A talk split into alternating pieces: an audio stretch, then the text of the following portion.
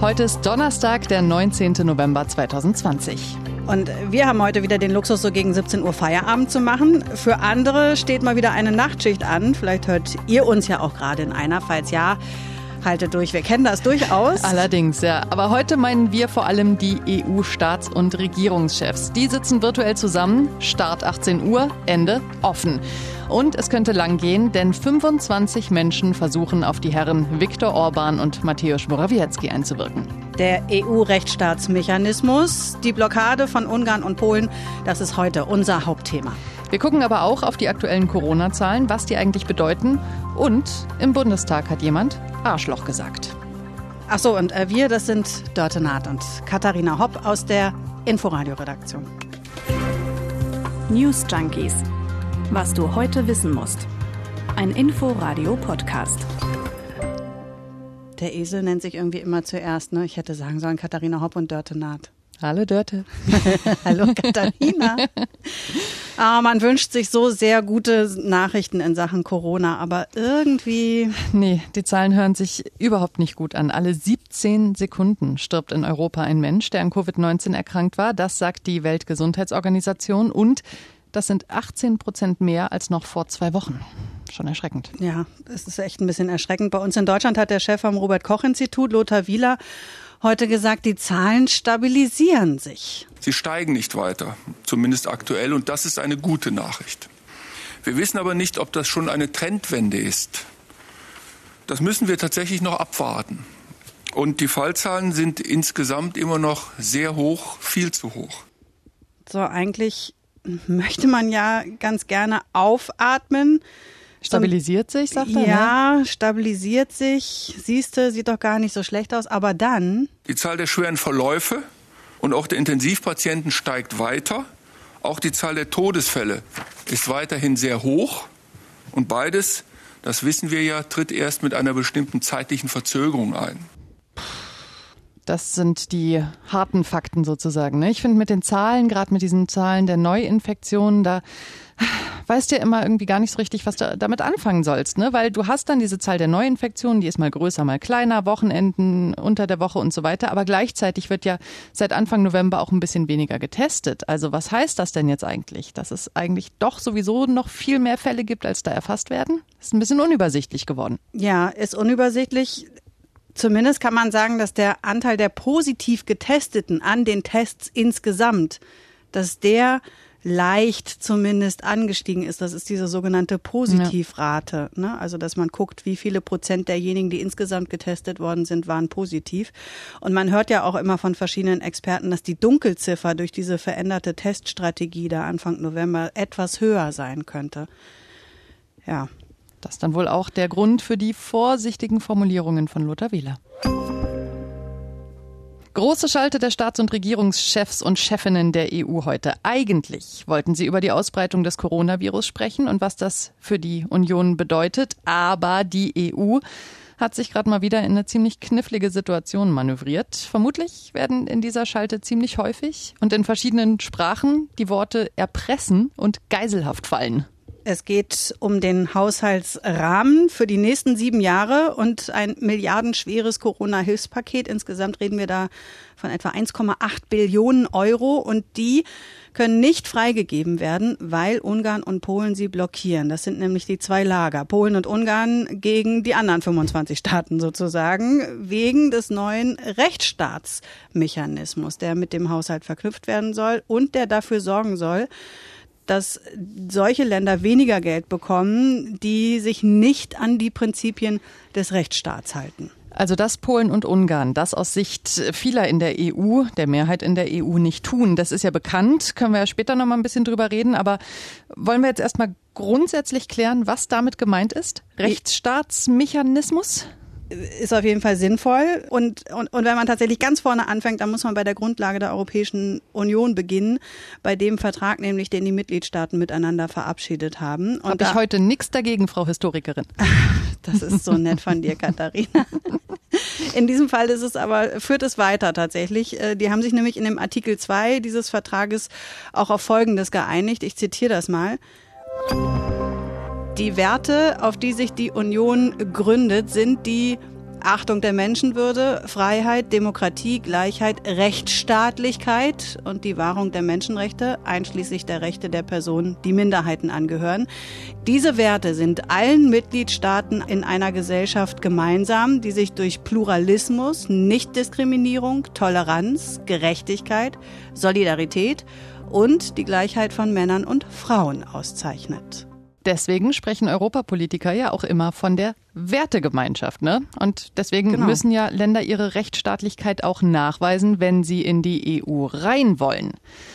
Dann ist jetzt aber was passiert, was irgendwie, womit wohl keiner gerechnet hat, nämlich dass Länder, die schon drin sind, Polen und Ungarn in diesem Fall, quasi den umgekehrten Weg gehen, nämlich irgendwie dann doch eher immer ein bisschen weniger Wert auf den Rechtsstaat legen? Ja, grob gesagt, in Polen geht es um die Justiz, die seit fünf Jahren umfassend umgestrickt wird. Und in Ungarn, ja, irgendwie um alles. Also die EU-Kommission hat Ende September zum ersten Mal einen Bericht vorgelegt zum Stand der Rechtsstaatlichkeit in den Mitgliedstaaten und da fällt Ungarn einfach mal komplett durch.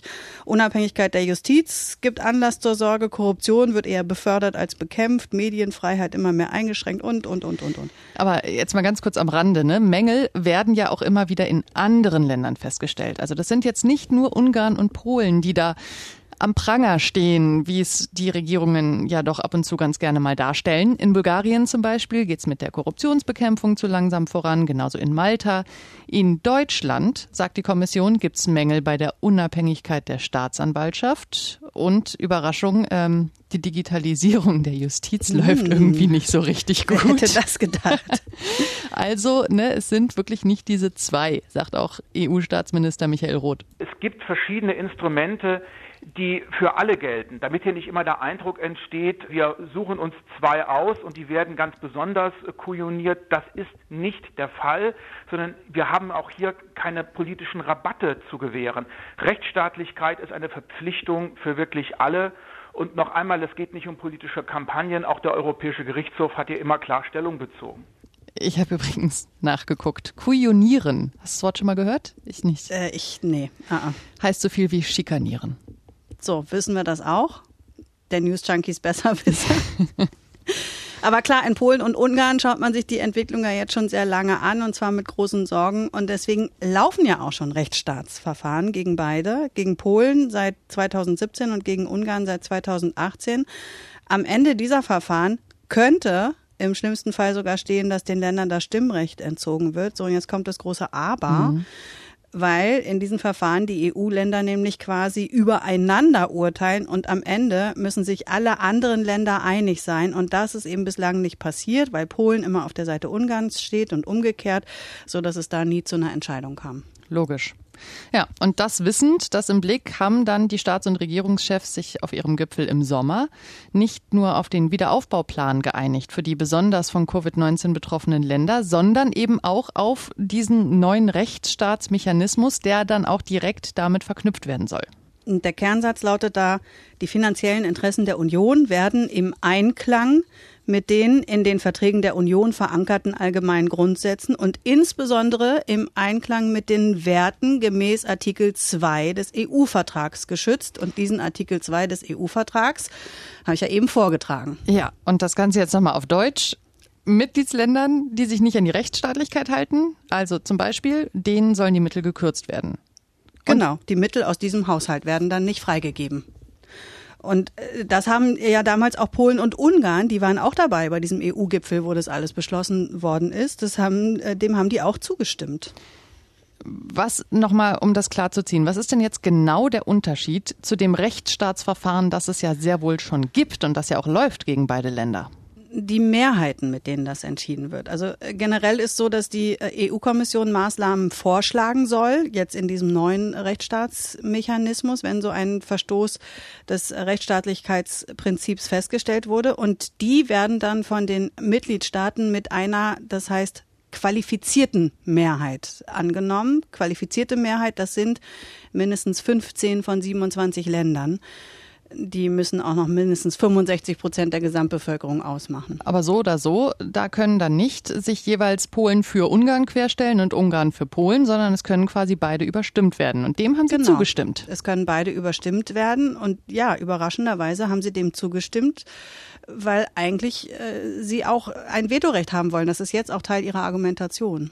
Okay, so oder so. Es ging dann weiter in die Verhandlungen mit dem EU-Parlament und dann stand am Ende eine Einigung, die Polen und Ungarn jetzt aber ablehnen. Deshalb sind sie in Opposition gegangen. Ja, äh, neu war aber nach diesem Kompromiss eigentlich nur, dass der Mechanismus schon dann greifen soll, wenn nur das Risiko des Missbrauchs von EU-Geldern besteht. Und es sind konkrete Bedingungen für die Mittelvergabe genannt, unter anderem Unabhängigkeit der Justiz und das Funktionieren von Strafverfolgungsbehörden bei Korruption zum Beispiel. So, und da steht ja eigentlich schon geschrieben, warum aus unserer Sicht Polen und Ungarn dagegen sein müssen. Denn klar, wir sagen, genau gegen diese Grundsätze verstoßen beide Länder, deshalb müssen sie damit rechnen, weniger Geld zu bekommen.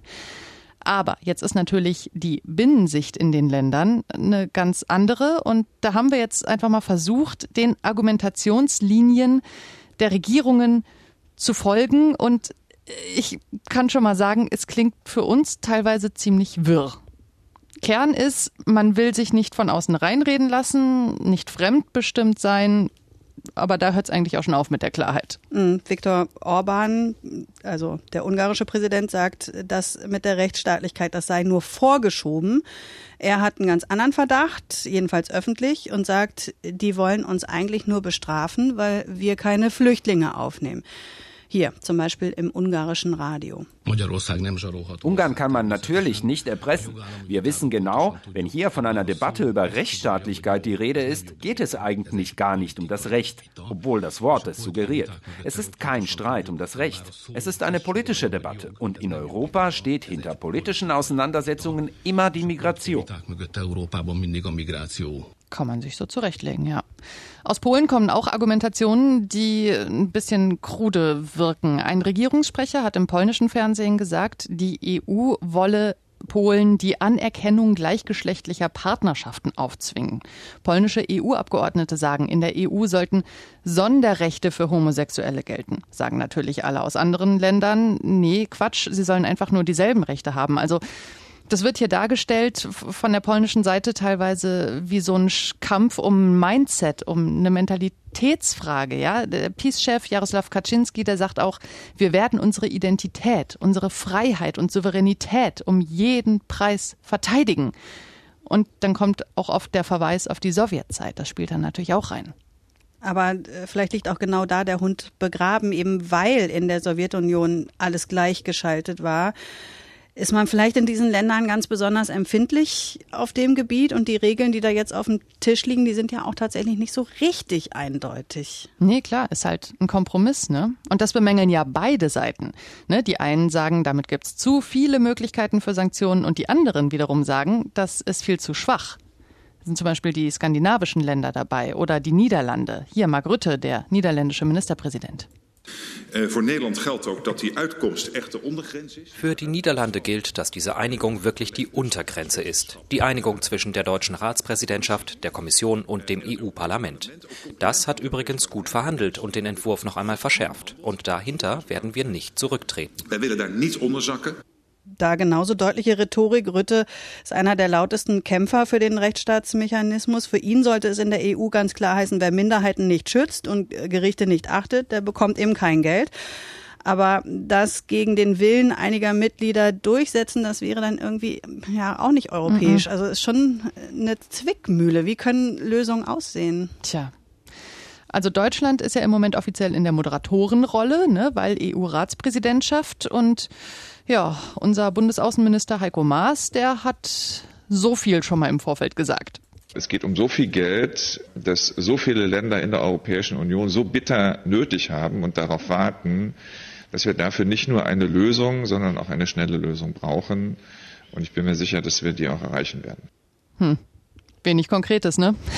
Wenig Konkretes und auch sonst liegen irgendwie Ja, irgendwie noch keine Lösungsvorschläge auf dem Tisch. Auf der einen Seite erstaunlich, weil diese Idee, dass Ungarn und Polen den Haushalt blockieren könnten, die ist eigentlich überhaupt nicht neu. Also da müssen diverse Pläne in den Schubladen liegen, aber zumindest vor uns noch ja. ziemlich gut versteckt.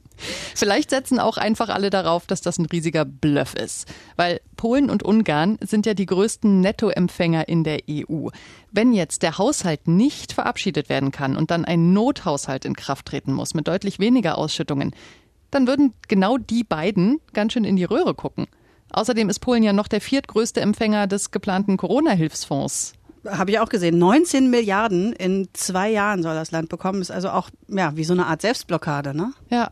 Jetzt äh, weiß das natürlich auch die andere Seite, dass die eine Seite denkt, dass die andere Seite und so weiter. Und zumindest äh, Orban hat schon mal gesagt, nee, nee, passt schon, wir sind safe. Gelder, die uns zustehen, werden wir bekommen. Und die Förderungen für die kommenden zwei Jahre haben wir schon. Die südlichen Staaten sollen Hilfe bekommen. Sie sollen die Gelder so schnell wie möglich bekommen. Vielleicht setzen ja er und die polnische Seite auch einfach darauf, dass die anderen mit aller Macht versuchen werden, irgendeinen Konsens zu erreichen, damit sie wenigstens, wenigstens noch irgendwelche Hebel in der Hand haben. Also auf jeden Fall erstmal hochpokern mhm. auf äh, beiden Seiten. Äh, das ist das, was wir im Moment beobachten. Ja, und dann gucken wir mal, wer zuerst einknickt. Ich wage mal die Prognose, es zieht sich noch ein bisschen hin. Jo. Gestern haben wir ja ausführlich über das Infektionsschutzgesetz gesprochen. Was wir da aber noch nicht wussten, dass gleichzeitig außerhalb des Sitzungssaals solche Töne angeschlagen wurden. Aufgeblasener kleiner Wannabe-König. Was für ein Arschloch. Man erschreckt sich schon so ein bisschen, oder? Ja. Das ist eine rechte Bloggerin, die den Wirtschaftsminister Peter Altmaier von der CDU da anpöbelt, vom Fahrstuhl im Bundestagsflur, gefilmt von einem anderen Blogger. Ja. Die beiden waren eingeladen von der AfD. Das wurde jetzt auch offiziell bestätigt von den Fraktionsvorsitzenden, die aber beide auch betonen, sie hätten den Ablauf der Sitzung damit nicht gefährden wollen. Die beiden haben nicht nur Peter Altmaier angepöbelt, sondern auch noch andere Abgeordnete. Da haben sich viele wirklich sehr empört geäußert, sehen das Hohe Haus entwürdigt. Ein Angriff auf die demokratische Institution, sagte Claudia Roth, die Vizepräsidentin des Bundestags ist ja auch wirklich ungewöhnlich, ja. dass da Leute durch die Flure rennen und äh, die Abgeordneten anpöbeln, bevor die in eine wichtige, Ansch äh, in eine, in eine wichtige Abstimmung gehen. Ja, kann man schon, äh, also ich finde auch die Empörung ist durchaus gerechtfertigt. Das, äh, zumal wenn sich äh, Abgeordnete bedroht fühlen, dann äh, kann man ja sagen, da ist der demokratische Ablauf durchaus gestört. Ja.